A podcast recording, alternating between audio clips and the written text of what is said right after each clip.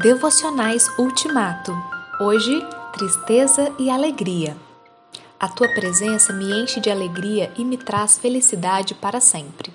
Salmos 16, 11. Quando falta alegria, a tristeza se aloja no coração do homem, abate o seu ânimo, provoca emoções fortes e altera a sua fisionomia. É uma experiência incômoda que só agrada as pessoas doentes.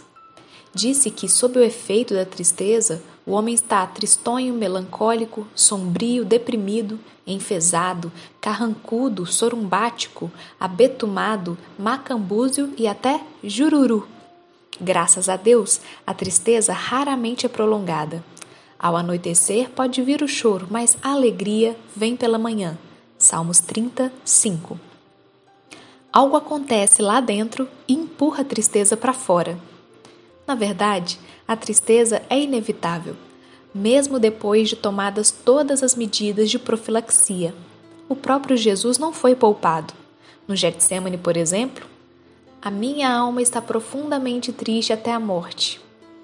Mateus 26, 38.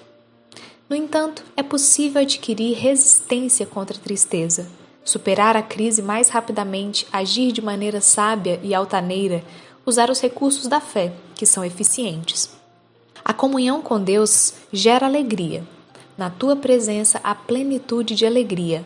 Salmos 16, 11. O fruto, a consequência, o resultado do andar no espírito e não na carne, colhe-se em termos de alegria.